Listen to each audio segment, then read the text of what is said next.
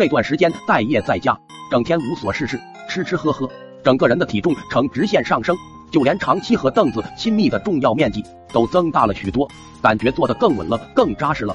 为了让自己不再空虚寂寞，我又重新迷上了海贼王。就连上厕所，我都想变成路飞的样子。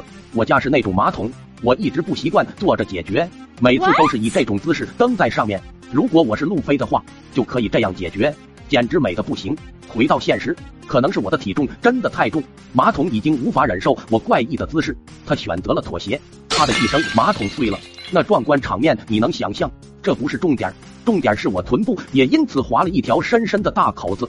没办法，老爸只好去买了新的马桶。因为他们喜欢坐着方便，老爸还和我介绍说新的马桶如何的好，说什么自带吸力，用很少的水就能把拉的东西吸走。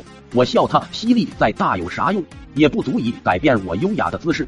次日我上厕所，由于臀部受伤太痛，加上我体重原因，为了避免那样的事情再次发生，我只好妥协，坐在了那个老爸口中高级的马桶上，并没有感觉到有何高级之处。我觉得我可能出毛病了。坐着我老感觉好像出不来。为了打发这漫长的时间，我掏出手机玩游戏。这一玩不打紧就着了迷。我就想先把马桶冲了来散散味，坐马桶上再玩一会。没想到这马桶的吸力真的很强啊，一下就把我给吸在了马桶上。思考了一下，可能是这段时间我下盘面积真的变大了许多，一坐下就把马桶口给堵得严严实实，没有空气的流动，所以我就被吸住了。我试图起身，可是根本起不来。